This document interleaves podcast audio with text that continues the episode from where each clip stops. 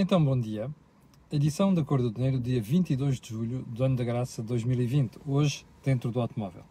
Bom, um, o, a agenda de hoje é uma agenda que se vai sempre dividir entre ainda o Conselho Europeu e as suas consequências e outros assuntos relevantes para o país, como por exemplo o estado do Serviço Nacional de Saúde. E você já vai perceber daqui a bocadinho porque é que hum, nos últimos anos eu tenho feito uma crítica violenta, violenta ao governo por causa da forma como tem gerido o SNS. E, sobretudo, à volta da propaganda vergonhosa, despicable, como, eu costumo, como os americanos costumam dizer, em torno do Serviço Nacional de Saúde. Bom, mas antes de mais, vamos ao período de ordem do dia. Para começar por uma informação que não está aí, mas eu vou acrescentar daqui a bocadinho, que é, não sei se percebeu, mas esta madrugada tivemos mais uma visita de migrantes do Norte da África. Bem, nós não temos a certeza se são migrantes marroquinos ou se é do Norte da África. Isto não tem nada de racista, nem de xenófobo, ok? A questão não é essa. Mas chegou mais um barco, não é? Um, Recorda-se, o primeiro foi há seis meses, ou há sete meses. De lá para cá já houve cinco. E nós ouvimos até agora não ouvimos aqueles partidos que gostam muito de tomar partido pelos coitadinhos pronunciarem sobre isto, não é? Porque, primeiro ponto. Segundo, parece que as autoridades portuguesas andaram meses a dizer que não havia uma rota de migração clandestina de África para a Europa via Algarve. Eu não sei se já acordaram. Se não acordaram, acho que vai sendo a altura de plim, tocar um sininho. Porque quando acordarem, já a situação pode ser muito mais grave. Até porque nós não sabemos se são marroquinos, porque eles chegam sem documentos, se são de outros países à volta, o que levanta suspeitas, obviamente, de redes de tráfico de pessoas e rotas clandestinas, com máfias envolvidas, ou então até se trata de outra coisa qualquer. O certo é que, pelo menos desta vez, a avaliar pelas primeiras informações, o radar da costa portuguesa no sul detectou a embarcação valha-nos isso. Agora, convém que, se calhar, os senhores ministros portugueses, nomeadamente da Administração Interna, costuma dizer aí à boca toda que não existem rotas clandestinas, não sei quantos, via Algarve, se calhar era melhor pegar no aviãozito, ir ali a Marrocos para ter uma conversa com as autoridades marroquinas, antes que isto se torne numa, num shuttle de pateras e coisas do género entre um, o norte da África, particularmente Marrocos e o Algarve.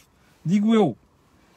Segundo ponto do período de história do dia, que não, este não estava aí, obviamente, um, o Presidente da República foi ontem visitar Sua Majestade, El Rei Felipe VI.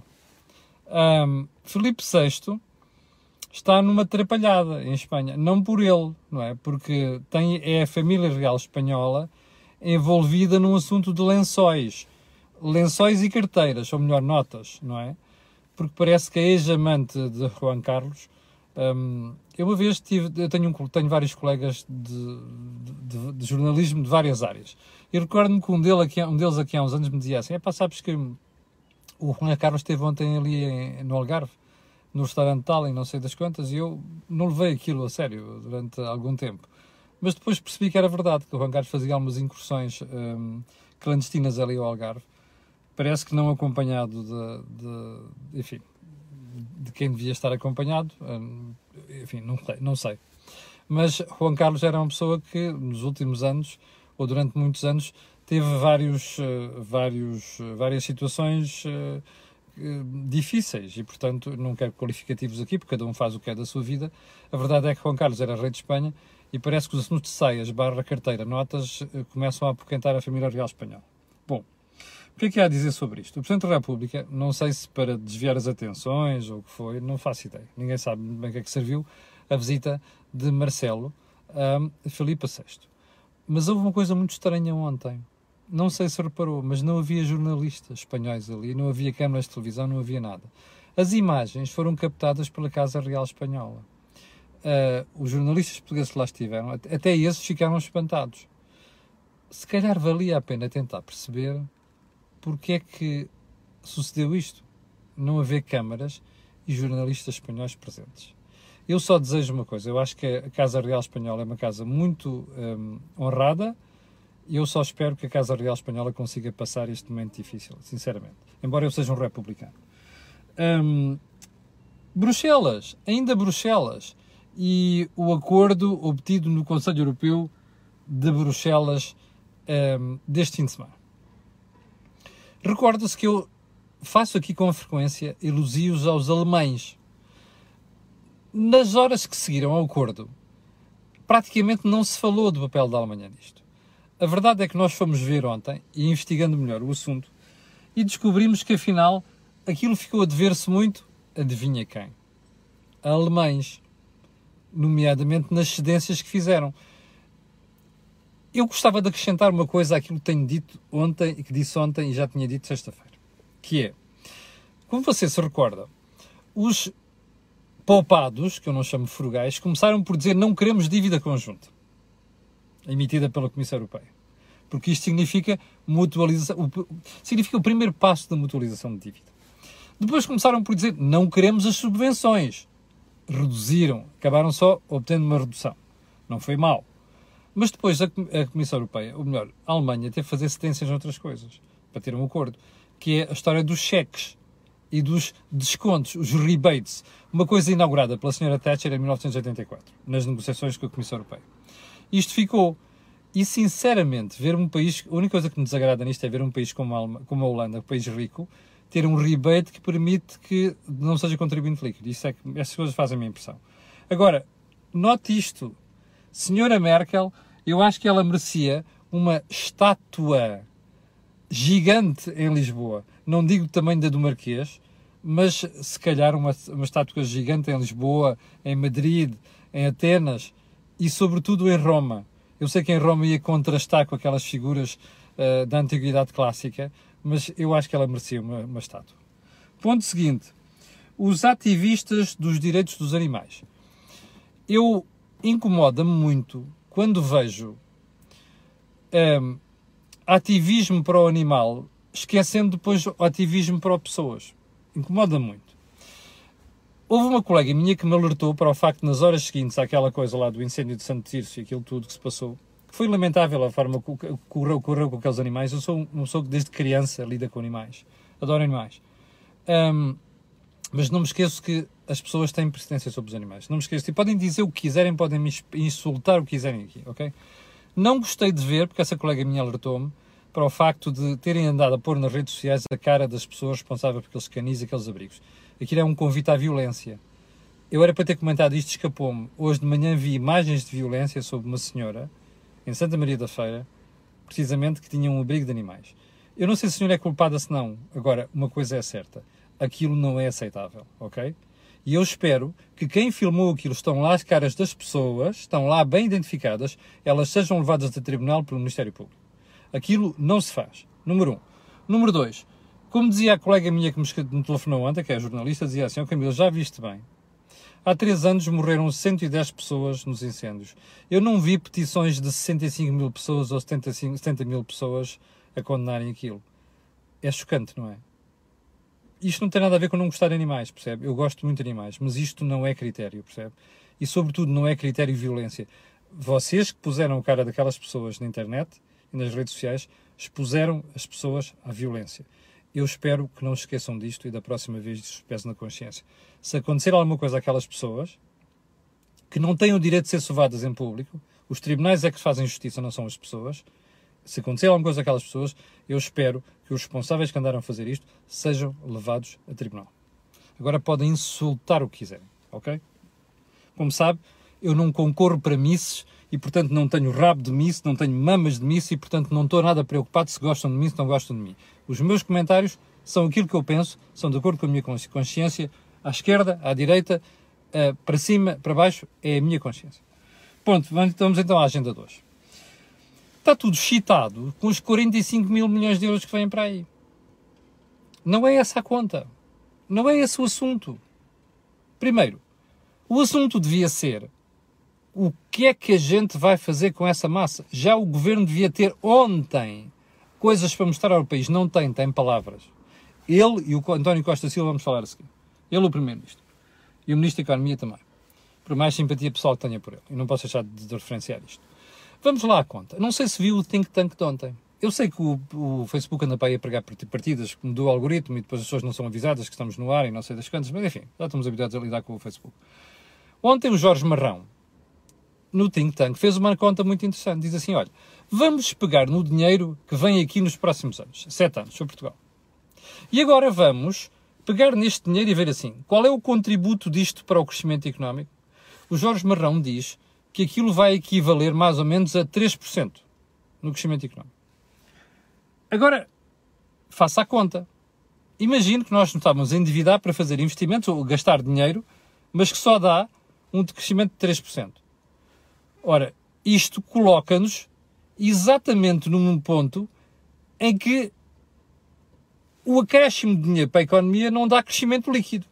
Está a perceber? Ou seja, nós apenas mantemos o nível anterior. Você não acha que é uma pena? Você não acha que é lamentável? Você não acha que é preocupante? Talvez o adjetivo melhor seja este preocupante.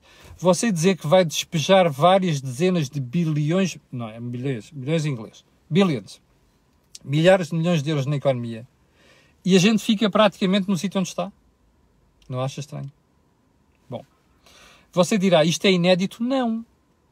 Se for ver de 2000 a 2020, foi exatamente isso que sucedeu. Você tem uma infusão muito grande de billions, milhares de milhões, e a economia cresceu 0,8%, 0,5%, em média 0,8%, acho eu. Percebe? Não acha estranho? Não comparou ainda com Hungrias, Polónias, Eslováquias, Repúblicas Checas, Lituânia, Estónia. Hum, não, não comparou ainda? acho que vale a pena comparar. Moral da história. Nós fazemos as contas ao contrário. E o pior é que estamos, a, neste momento, parece tio Patinhas. O, o Costa parece tio Patinhas, sentado numa caixa forte, é só moedas à volta. A questão é, o que é que o tio Patinhas faz com as moedas? Não faz nada. E aqui o problema é o mesmo. Nós não vamos, com aquilo que está no horizonte, crescer mais com esta infusão de billions, milhares de milhões, que vêm nos próximos anos. A menos que eu seja surpreendido, como a maioria dos portugueses. Mas o problema não está aqui. O problema é que nós não fazemos estas contas. A conta que o Jorge Marrão fez ontem, vá lá ver, ao Think Tank, sério, vale a pena ver o Think Tank de ontem.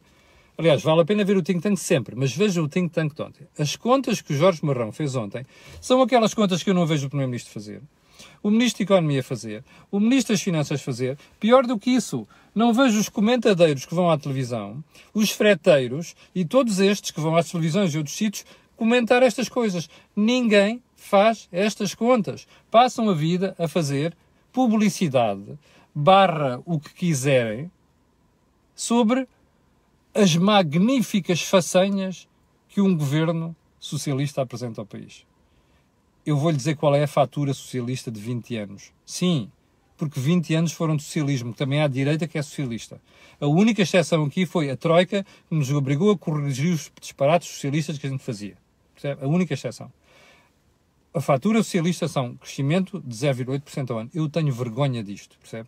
Espero que você também, porque nós temos que exigir ao governo que apresente uma forma de explicar, para já de gastar o dinheiro como deve ser, segundo explicar ao país como é que esse dinheiro está a ser gasto. Segundo ponto, a lamentável reação do Sr. Presidente da República. Então o que é que disse o nosso Presidente? Nunca Portugal recebeu tanto dinheiro. É irrepetível. Espera aí. Mas este é o acento tónico que eu espero de um Presidente da República. Eu sei que ele a seguir diz, ah, agora temos que gastar isto bem, mas está, está a ver o que é que ficou? Você dirá, ah, o Presidente da República não tem culpa. Tem culpa, tem. Tem culpa. Porque o camarada Presidente, como se diz lá para aqueles países da África, o camarada Presidente hum, foi jornalista foi comentador. E, portanto, sabe como é que a comunicação social reage, vai buscar estas palavras, estas frases. O que o senhor professor Marcelo Belo devia ter dito, nosso distintíssimo Presidente da República, não era isto. Era assim, meus senhores, eu agora quero ver o Governo apresentar um mecanismo de fiscalização de como é que o dinheiro vai ser gasto. E eu quero ver o Governo apresentar agora um plano à altura daquilo que é a execução dos fundos. Como dizem os jornais de hoje, já não lembro qual é que é, são um, 6 mil milhões de euros por ano? nós temos que duplicar a execução dos fundos. Ora, nós já estamos com a, rasca, nós temos sempre dificuldade para mostrar, para encontrar projetos que se gaste bem o dinheiro. O que é, imagino que é, já estamos à rasca, já temos essa dificuldade. Duplicar isto. Não é fácil. É isto que o Sr. Presidente da República devia estar a dizer. Em vez de pôr o acento tónico no. É pá, é uma pipa de massa. Excelente, excepcional. Não é nada excepcional. Não é excepcional. Não é excepcional porque nós não temos cultura de gastar bem dinheiro. Nós não temos cultura na sociedade de fiscalizar a execução de dinheiros públicos, percebe?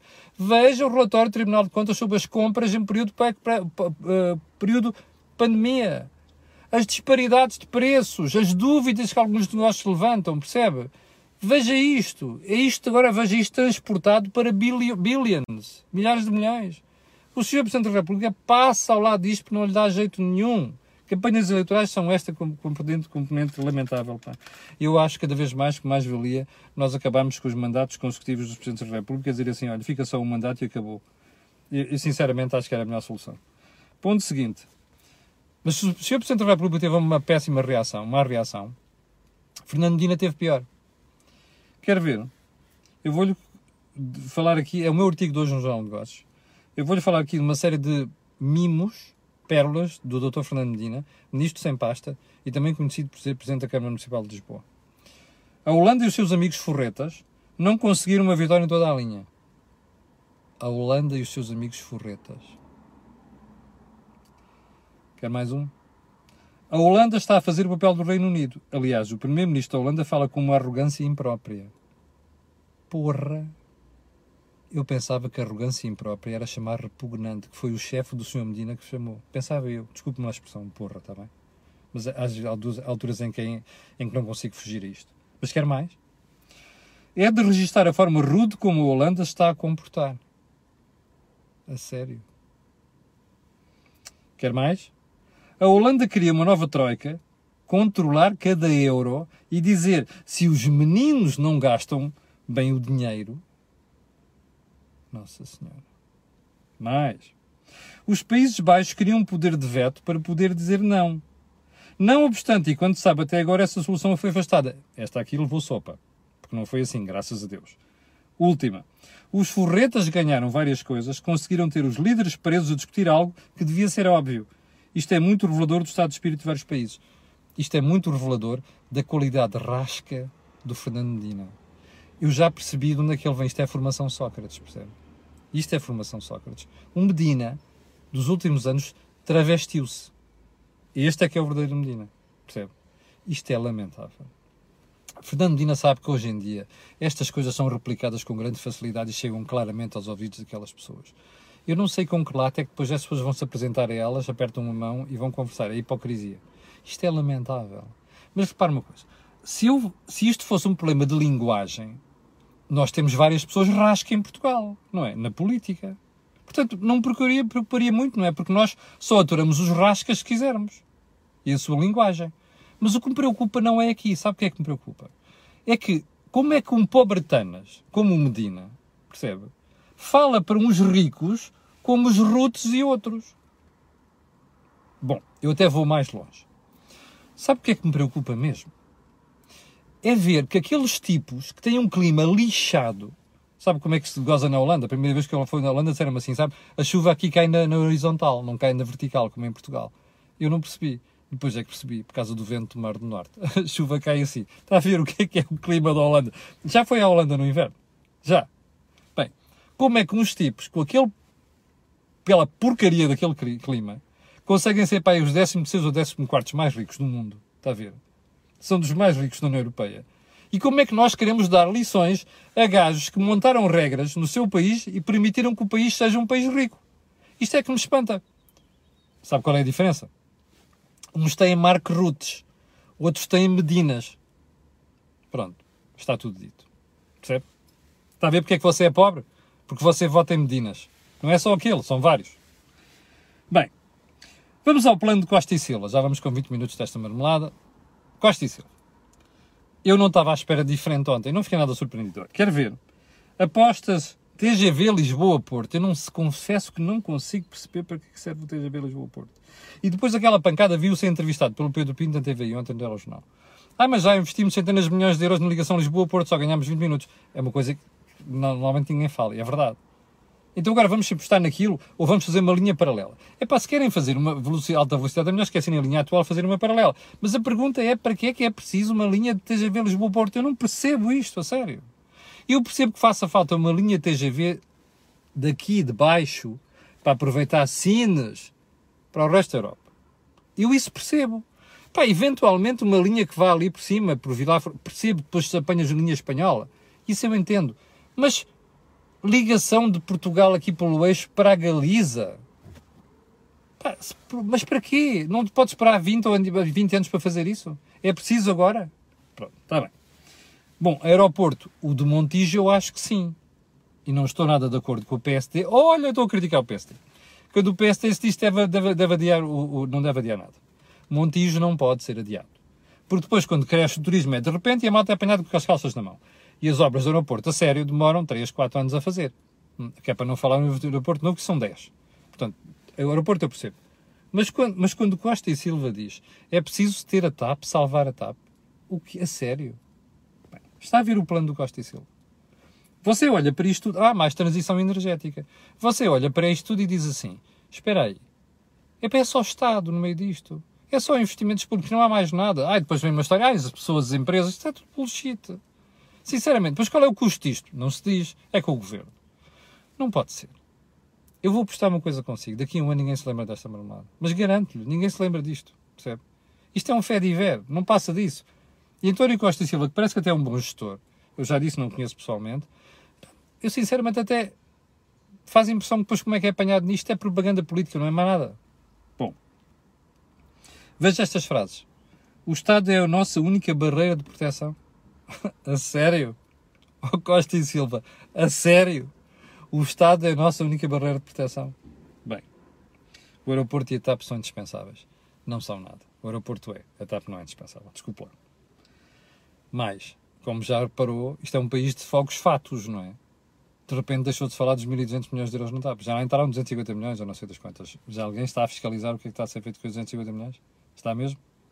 O Pedro Nuno Santos já, já, já nos veio dar contas? Sabe porque é que não veio dar contas? Porque você, como sociedade, e eu não somos suficientemente exigentes com o governo. Voltaremos a isso noutra ocasião. Só mesmo para fechar. Só mesmo para fechar nada. Eu vou deixar o SNS, o Serviço Nacional de Saúde, para amanhã. Sabe porquê?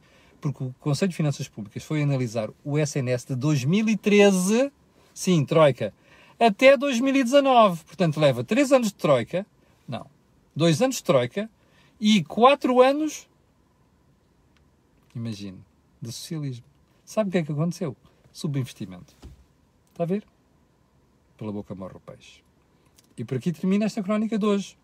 Eu voltarei hoje ainda com um Deals on Wheels especial.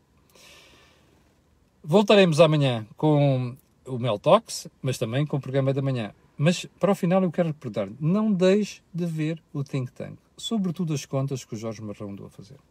Às 6.100 pessoas estão em direto aquelas que vão ver, eu quero pedir aquilo que peço sempre: colocarem um gosto e fazer partidas nas redes sociais, porque aquilo que houve aqui não houve em mais sítio nenhum. Obrigado, com licença e até logo.